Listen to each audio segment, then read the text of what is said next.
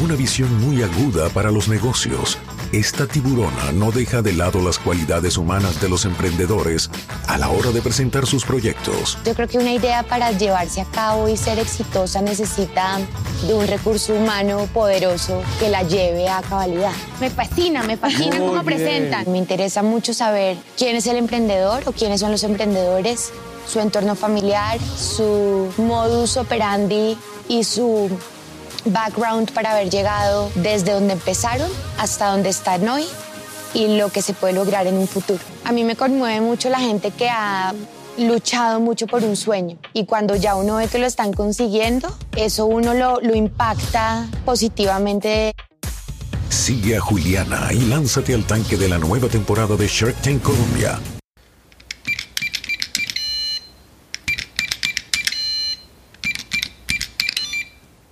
Shark Tank llegó a tu vida y le dio un giro importante, ¿no? ¿Ha sido un antes y un después de, de tu vida? ¿Sí lo consideras? Sí, total, es un punto de inflexión importantísimo.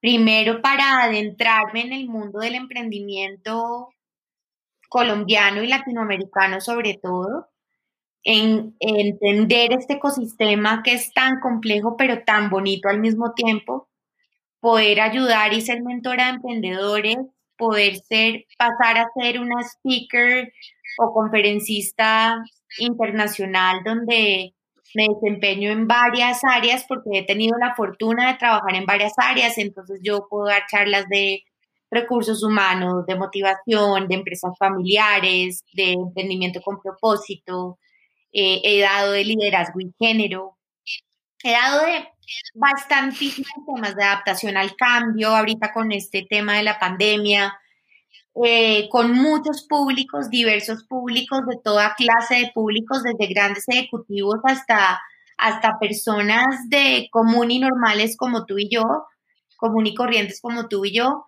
Eh, pero sí ha sido, fue como la catapulta a lanzarme a, a, este mundo que me gusta tanto, que es compartir con la gente, ayudar a la gente.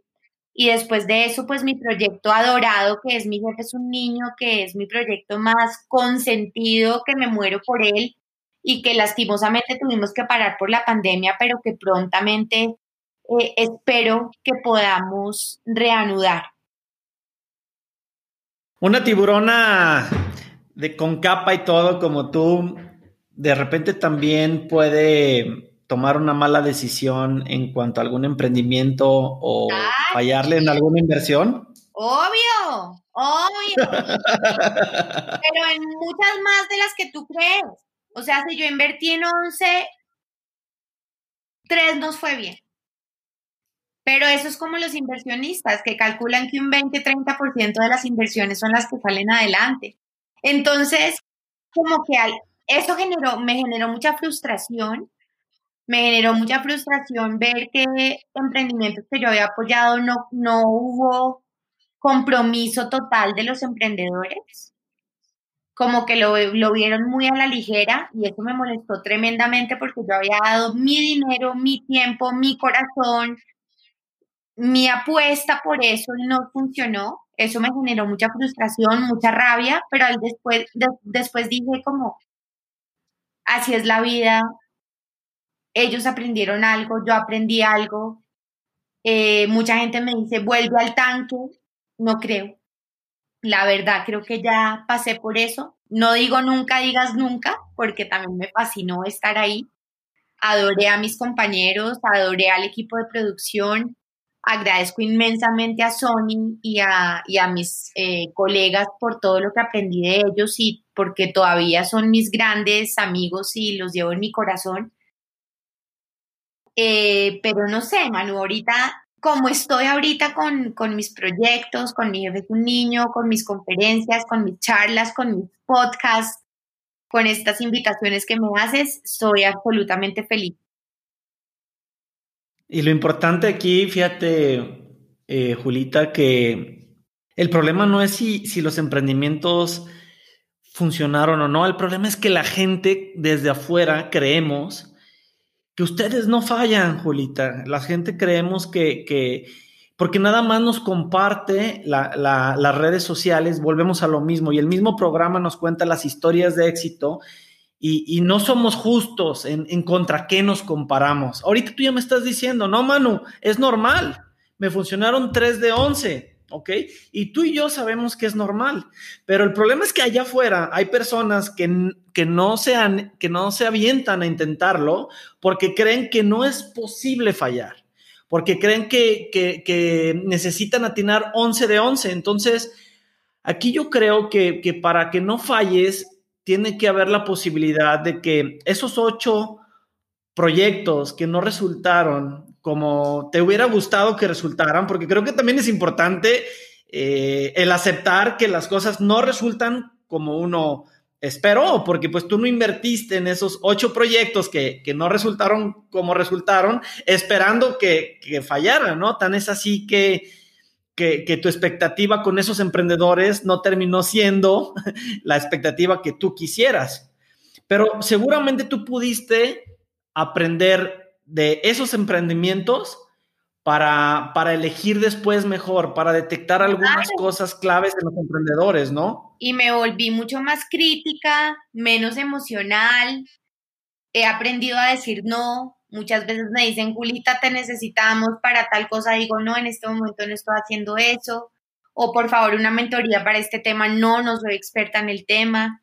Antes me hubiera encantado ayudar a miles de personas. Ahorita sé que tengo mis limitaciones y no puedo ayudar a todo el mundo. Ayudo a quien puedo. Ayudo donde me siento cómoda. Ayudo donde sé que puedo aportar algo. Y el tema de inversiones por ahora absolutamente quieto. O sea, prefiero invertir en mis proyectos que salen adelante con mi responsabilidad y mi talante y mi, y mi ímpetu, pero no dependiendo de otros porque me causó, como te decía, frustración, pero yo creo que esas frustraciones uno las tiene que ver como que son golpes, no son tatuajes. O sea, se curan con pañitos de agua tibia, con a papachos, como dicen ustedes, con consentimiento. Eh, pero no son tatuajes, no son tatuajes que tengas que tener un láser para borrarlos o quedarte con ellos para siempre. Simplemente son cosas que te ponen en el camino para que aprendas de ellas y, son válidas y pasan.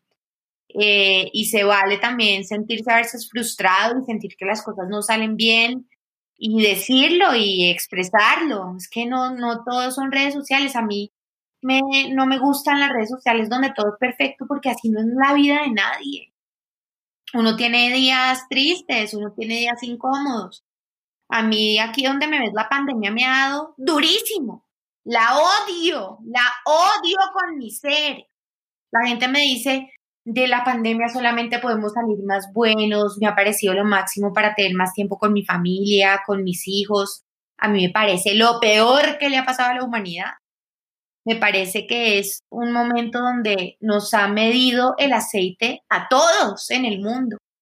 Esto no tiene, esto no tiene distinción ni de raza, religión, edad, color, y sobre todo últimamente que, que llegan tan malas noticias todos los días, es un momento donde uno se tiene que sacudir y decir, algo está pasando, algo está pasando y, y como te decía, a mí en la pandemia me ha dado muy duro un momento donde me sentí absolutamente, no deprimida, pero sí desesperanzada de, de lo que está pasando. Y aún lo veo, lo siento porque, porque siguen pasando cosas que uno dice, cómo otros países la están sacando más rápido que nosotros y como un México y un Colombia ayer salimos en los peores puestos de los países que manejan el tema de la pandemia.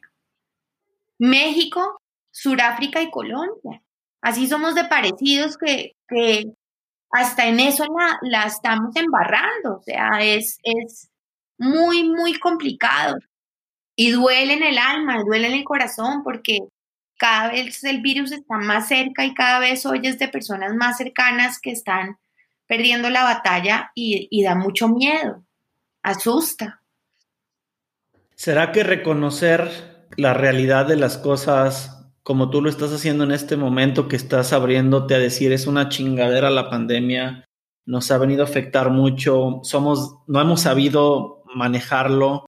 Tú lo estás reconociendo en este momento y siento que esa falta de humildad y de realismo, tanto en México como en Colombia, de aceptar las cosas de frente, de no darles la vuelta, de tomar eh, los toros por los cuernos y decir, a ver, esto no está funcionando, tomamos, tomemos decisiones que nos ayuden a cambiarle la vuelta, porque somos especialistas. Y eso que tú y yo somos unos bendecidos y unos afortunados, donde tenemos un techo, una casa y un mercado para poder comer. Yo no quiero sonar cliché, pero hay gente que la está pasando muy mal. Hay gente que está sin trabajo, hay gente que no tiene cómo matricular a sus hijos al, al colegio, a la escuela. Hay gente que, que no tiene trabajo desde que empezó la pandemia y no ha podido conseguir. Sí, que hay gente que le ha ido muy bien, sí, pero somos pocos los afortunados. Entonces, no quiero sonar cliché como la que, la, la, la que quiere salvar el mundo, no, pero si es un momento, yo no creo que vayamos a ser mejores ni peores. Yo creo que eso está en cada quien. Pero yo creo que sí nos va a hacer un poquito, eh, nos va a hacer un poco más conscientes de lo que realmente importa. O sea, que un acto de amor sea no visitar a tus papás ni a tus sobrinos, eh, que eso sea un acto de amor, o sea, no verlos, es el mundo al revés, o sea, el mundo, estamos en el mundo al revés. Pero lo que yo digo es, hay muchos, o sea, hablando del ya lo que estábamos hablando de emprendimientos, negocios, la gente tiene que seguirle pedaleando y lo que yo no digo, yo, a mí no me gusta la palabra reinventarse, me parece malísima. Yo creo que es adaptarse a lo que está y sobrevivir, como cogerse de un flotador y estar ahí metido en el agua de la piscina aguantando lo que más podamos hasta que esta economía y este, esta locura cambie de chip, porque esto está muy loco, man. O sea, estamos en el mundo al revés. Yo a veces digo, Dios mío, o sea, yo me angustio un montón, tú no sabes, a mí me, dan insomnios, a mí me dan pesadillas, yo no duermo pensando que mis papás se puedan enfermar, que mis sobrinas se puedan infectar, que alguien muy cercano que yo quiera mucho esté en un momento de debilidad donde uno no puede hacer nada, porque es que estás totalmente inhabilitado para poder ayudar. Pero yo sí creo que uno tiene que ser más consciente y que la gente no puede estar de fiesta en la calle todo el tiempo mientras que estamos en esta emergencia tan horrible. Y llevando todo este tema de la pandemia, aterrizándolo a Contraseña Podcast, en donde nosotros creemos que la pandemia es una caída y es un golpe para nosotros, para la humanidad, pero lo importante no es que existan, sino qué aprendemos, cuál es la lección que nos llevamos de este fracaso o de este golpe o de esta caída. No sé si estés de acuerdo conmigo en que volvemos a lo mismo, si no aprendemos algo de todo este golpe, habrá sido en vano, porque tú misma dices, tú misma dices, es, no es más peligroso fallar que no aprender la lección, y esa es una de las frases que escuché que ha repetido muchas veces, esa es la, la peor parte, el no aprender la lección. Si vas a cometer un error, que sea nuevo. O sea, por lo menos aprende de los ¿Cuál crees que sea la principal lección que debemos llevarnos de, este, de esta caída tan duro que hemos, que hemos vivido? El valorar las, el, darle el sentido real a, las cosas y el valorar lo que realmente valdrá la pena y el preocuparnos por lo que realmente vale la pena. ¿O cuál sería tu reflexión? Sí, es eh, una, un llamado de atención de decirnos qué es lo que realmente importa es un llamado de atención del planeta mismo diciendo, ojo, me están usando más de lo que deberían y están abusando de mí.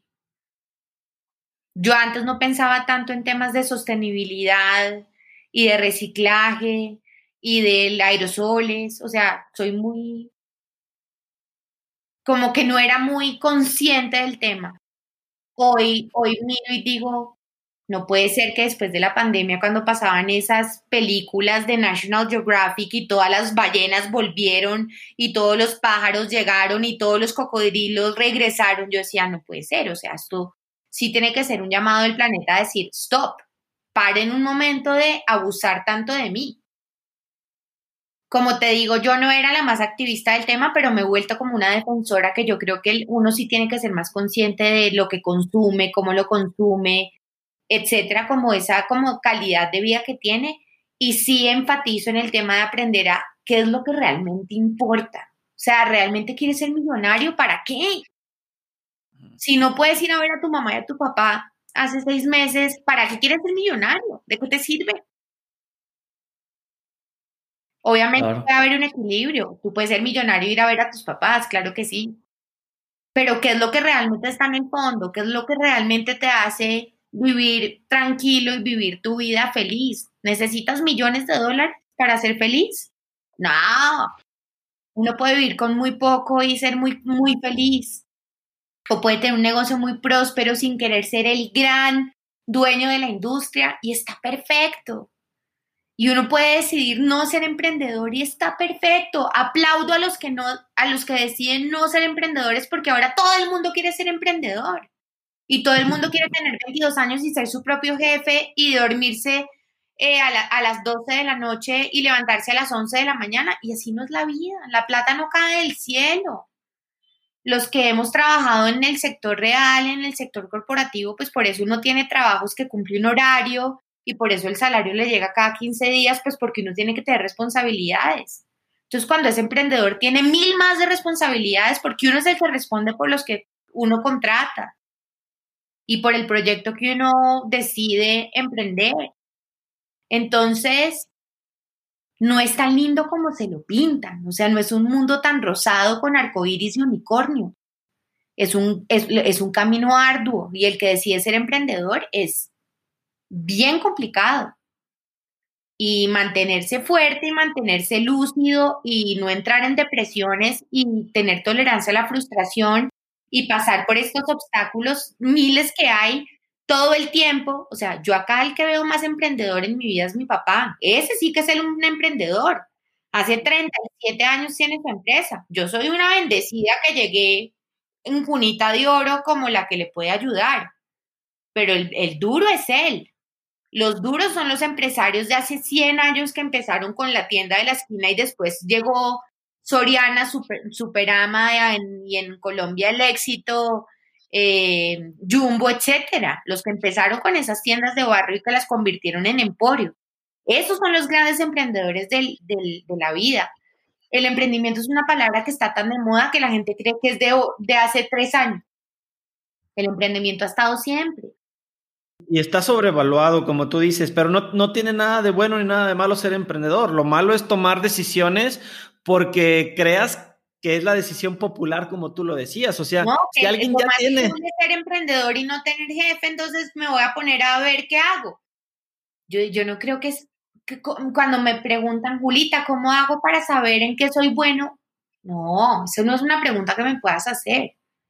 Uno tiene que saber en qué es bueno y uno tiene que saber qué es lo que lo apasiona. Y si uno tiene una idea de negocio y tiene toda la pasión para llevarla a cabo, hágale.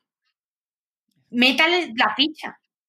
Pero no se pregunte tanto que si vende empanadas o manzanas o, o buñuelos, porque si no, ¿qué hacemos?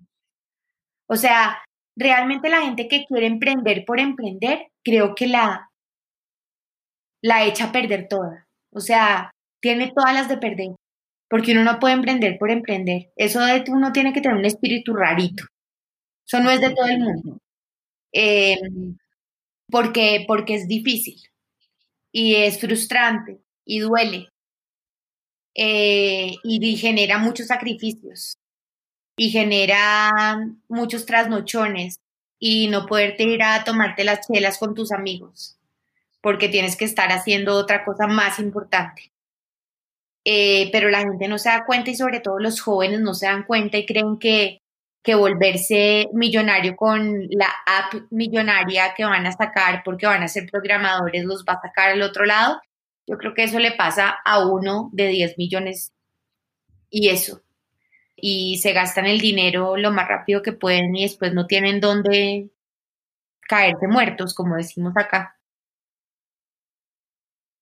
En ese sentido, cuando alguien de verdad sí tiene el chip emprendedor y tiene una razón detrás por cual luchar y que lo siente en el alma y que lucha por ello, y aquí tengo yo una pregunta eh, súper importante que quiero hacerte, Julita. Muchas veces también tú has comentado, y yo coincido contigo, en que tienes que creer en ti eh, ante las críticas y la incertidumbre. Pero, pero mi pregunta es, ¿hasta qué momento lo tienes que hacer, Julita? Porque también hay muchas historias de personas que pasan toda su vida luchando por un emprendimiento que, que, que no tenía pies y cabeza. No, que... Ni pies ni cabeza. Yo creo que hay un momento donde tú tienes que reconocer y ponerte un límite.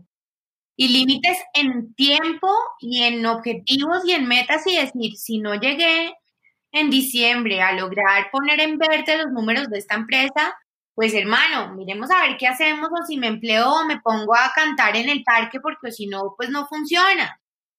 Y esta palabra te digo otra vez, reconocer. Y uno tiene que ser sensato y no creerse el que se la sabe todas porque no somos ninguno el que se la sabe todas. Y hay emprendimientos que nacen torcidos y eso no, no, no se enderezan, como hay otros que nacen divinamente y se mantienen. Pero creo que tiene que haber una, una conjugación de muchos factores para que los emprendimientos salgan adelante. Uno fundamental es las personas que están detrás indudablemente. No hay nada mejor que el recurso humano y sobre todo cada vez me la creo más, Manu, las habilidades blandas. O sea, tolerancia a la frustración, comunicación, eh, trabajar en equipo, adaptarse a los cambios. O sea, yo creo que eso es lo que lo mantiene a uno vivo y a flote. Las partes técnicas tú las aprendes o contratas al que se la sepa si yo no soy la más dura en Excel, pues venga alguien y me ayuda y me enseña. Pero lo otro no te lo enseñan tan fácil. Eso viene más desde cómo estás formado. Y trabajar en equipo, comunicarse bien, eh, tolerar eh, la frustración, ser buen jefe, ser buen compañero de trabajo, eso te lo enseñas la vida. Yo sí creo mucho en el karma. Y creo que cuando uno hace las cosas bien, tiene buenos resultados, cuando uno tiene buenas intenciones. Hay gente que uno dice, ay, no, está salado, pero a veces uno dice, pues, ¿por qué estará salado? ¿Qué estará haciendo mal? Yo también creo mucho en el karma y creo mucho en, en estar tranquilo con las acciones propias y de seguir creciendo, que la felicidad te la da tu crecimiento personal, tu crecimiento diario. No llegar a un punto, sino y tu conciencia, que te, permita estar, que te permita ser, que te permita encontrarte y desde tu mismo interior el poder tomar esas decisiones y no arrastrado por moda, no arrastrado por, por lo que dice la, la, la corriente popular, ¿no? Y por eso yo admiro tanto a los niños, Julita, porque los niños son muy, son muy, este, son muy ellos, no están, no, ya no, no se han programado. ¿Qué es lo que más has aprendido con esta cercanía tan grande en, en, mi, en mi jefe es un niño? Yo creo que los aprendizajes han sido inmensos, ¿no? Mira, me sorprende su capacidad de acción, su tolerancia a cualquier adversidad que venga. Ellos dicen, ay, no, pues si no pude por acá, puedo por acá ser genuinos, ser apasionados, eh, poderse mover por, tener motivaciones tan genuinas como poder ayudar a mi mamá a, hacer esto. Para eso quiero tener mi emprendimiento. Pues llegar a ser la campeona de patinaje, entonces con este emprendimiento voy a poder comprarme mis patines. O sea, esas respuestas tan del alma, tan limpias, sin, sin ataduras, sin estar rayadas, sin estar eh, sucias por, por lo que nos enseña la vida, porque nos volvemos adultos y uno se vuelve insoportable. Y estos chiquitos le enseñan a, a como a creer que las cosas sí se pueden hacer y sí se pueden lograr. Y yo les muestro esto a gente adulta, les muestro algunos fragmentos del programa y les digo, si esta muchachita de 11 años puede, usted que tiene 40, ¿cómo se va a rendir? Yo tengo una hipótesis que me gustaría mucho que, me des tu punto de vista.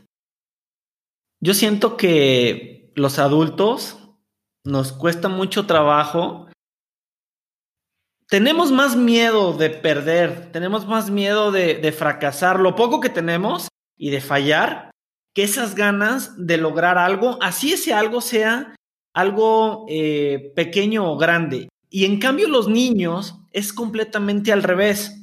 Ellos no tienen miedos todavía en su mente, todavía no tienen esa esa preprogramación de prejuicios de, de qué va a pasar si no, si no me va bien, si no lo logro. Y al contrario, tienen una motivación grandísima por ayudarle a la mamá, por comprarse el peluche, por, o sea, como que el peso que le das a lo positivo contra lo negativo hace total diferencia. Pues yo creo que es que de eso es que tenemos que aprender. Y cuando uno ve testimonios como eso, uno tiene que, uno ve adultos que tienen todas esas ganas impresionantes y todo ese poder que los hace inmensos y los hace personas increíbles que logran lo que, lo que se propongan. Hay gente loca que llega con ideas locas y la logra con su locura, pero porque tienen esos sueños como de niño de decir nada me puede parar. Y yo creo que es lo que tenemos que aprender de ellos cuando uno ve un programa como Mi jefe es un niño, porque realmente son inspiradores, no tienen sesgos, hablan con la verdad, con el, con el corazón, con el alma abierta, sin tener miedo de nada. Y yo creo que a veces nos hace mucha falta eso para poder, para poder eh, lograr lo que queremos. Para nosotros, emprender no necesariamente lo vemos ligado con, con un negocio, sino un emprender es un cambio, es una mejora, eh, emprendimiento también puede ser cerrar un negocio, porque si lo tienes abierto y necesitas cerrarlo porque tiene pérdidas, también tienes que tener la energía y la fuerza para decir no más porque no está dando el negocio. Entonces tienes que emprender ese cambio hacia cerrarlo.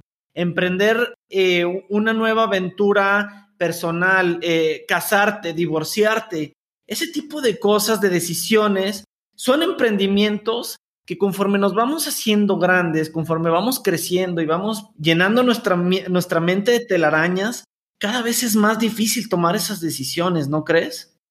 Tienes razón, yo creo que es una palabra que encaja en muchos conceptos, solamente que como está tan de moda para temas de negocios y startups, solamente se habla de emprendimiento en esas ocasiones. Pero emprender, sí, no sé qué diga en el diccionario, pero, pero debe, debe decir algo como lo que estabas diciendo. Voy a buscar por pura curiosidad. ¿Qué quiere, qué quiere decir emprender? Emprender, empezar a hacer una cosa determinada, en especial cuando exige esfuerzo o trabajo, o cuando tiene cierta importancia o envergadura, ¿viste? Encajan todo lo que dices.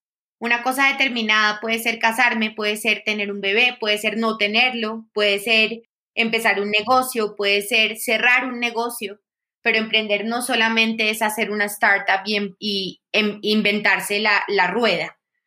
Eh, emprender es todo lo que dices. Y fíjate que sí, similar es comenzar, empezar, iniciar. Ahí está. Y esa es la razón por la que existe Contraseña Podcast, porque sabemos que allá afuera hay muchas personas que no están cómodas en donde están ya sea porque tengan que hacer o deshacer, porque tengan que probar o porque tengan que vivir. Y el miedo es tan grande de repente de, un cambio que no les permite tomar esas decisiones y las aplazamos y las aplazamos y las aplazamos, procrastinamos con, esas, con esos emprendimientos positivos, negativos. Y, y, ojalá que este sea un espacio y esta reflexión que estamos teniendo, Julita, de que la gente haga un, un, stop, que se detenga por unos minutos y que, y que ya no espere más tiempo para tomar esa decisión importante, ese emprendimiento en su vida que le permita crecer y mañana decir, ya, ya tomé la decisión, no importa si, si funciona o no, lo importante es, es no tener miedo a lo que viene, ¿no? O sea, no es fácil tomar decisiones, pero, pero hay veces que es peor perder el tiempo y quedarte con, con lo que eres y si no estás consciente y, y feliz con ello. Y más ahora, Manu, con lo que estamos viviendo. Más ahora es cuando uno tiene que tomar decisiones, obviamente pensadas, seguras, estudiadas, pero tomarlas. Porque la vida es hoy. No, no hay más para dónde arrancar. Así es, Julita. Pues bueno, ya estamos terminando. y me gustaría pasar a, te voy a decir seis palabritas. Eh, cada que te diga una me dices qué es lo primero que se te viene a la mente respondiéndome con otra palabra, ¿vale? Vale. Éxito. Un almacén colombiano. Miedo. A la enfermedad. Niños. Los adoro. Shark Tank. Eh, el tanque más peligroso y delicioso al mismo tiempo. Ikigai. Mi forma de ver la vida. Colombia. Ah, mi país hermoso. Julita, hay personas que tienen en su mente, ahora sí, comenzar un nuevo negocio.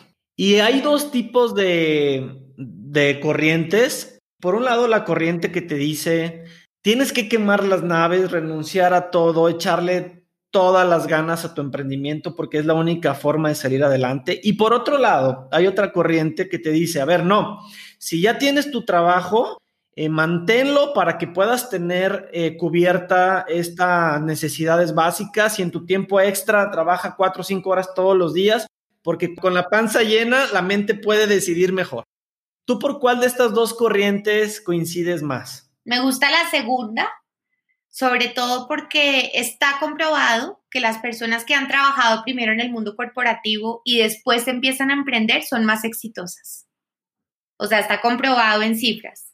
Y por otro lado, yo te digo, si tienes un trabajo estable, no lo sueltes hasta que no estés seguro que el emprendimiento o lo que empezaste a ejercer o hacer esté funcionando y esté andando. O sea, es un poco como de mantenerse vivo, como de sobrevivencia tal cual. Como para qué lo sueltas si puedes empezar con lo otro poquito a poco y luego lanzarte. Si ya estás totalmente decidido que lo vas a hacer, pero obviamente mirando todos los pros y los contras y mirando que sea un modelo de negocio rentable, arranca. Pero antes que eso, no lo hagas. Por otro lado, y justamente lo que me estás contestando, nosotros tenemos una pregunta que siempre hacemos es, si el cero fuera solamente tener una idea vaga de un negocio y el 10 fuera tener todas las variables controladas y, previstas para que tu emprendimiento sea exitoso, ¿Cuál crees tú que deba ser el punto ideal para arrancar? Ay, no, mano, es muy difícil. Cada, cada negocio es diferente y cada persona diferente. No creo que haya una medida exacta. O sea, no te voy a decir ni cuatro, ni seis, ni ocho, porque tocaría revisar cada negocio uno por uno. No, no te podría decir una, una respuesta exacta para esa pregunta.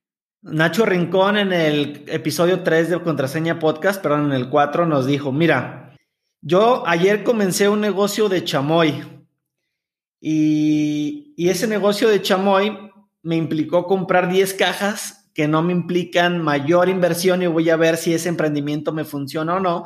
Y para mí ese negocio me requirió estar en el, en el número uno. Pero al mismo tiempo hay otros negocios que me implicó estar en el 9 por el tamaño de la inversión, ¿verdad?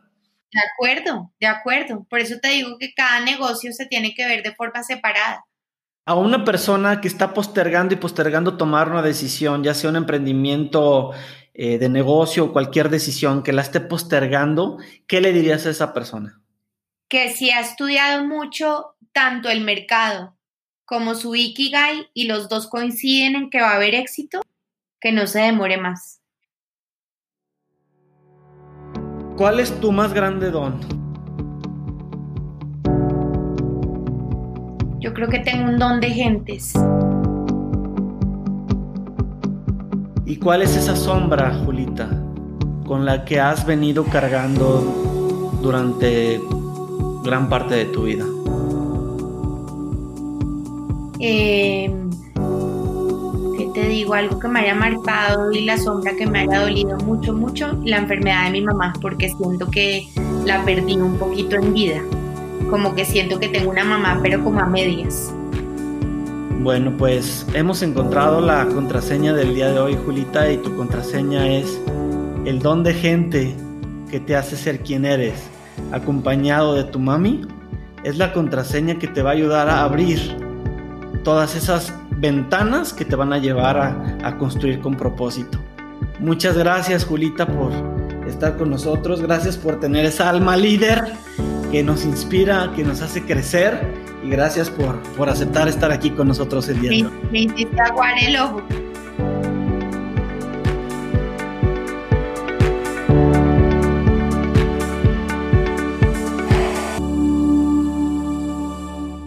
Todos lados escuchamos historias de éxito y vemos en redes sociales vidas llenas de perfección aparente. Y luego viene esa graciosa comparación contra nuestra realidad y contra nuestras peores deficiencias.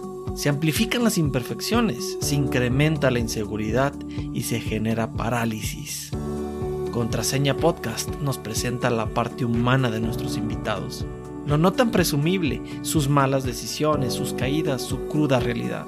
El mundo requiere menos perfección, más empatía, más vulnerabilidad. La contraseña que abre infinidad de oportunidades incluye tanto nuestros dones como nuestras sombras.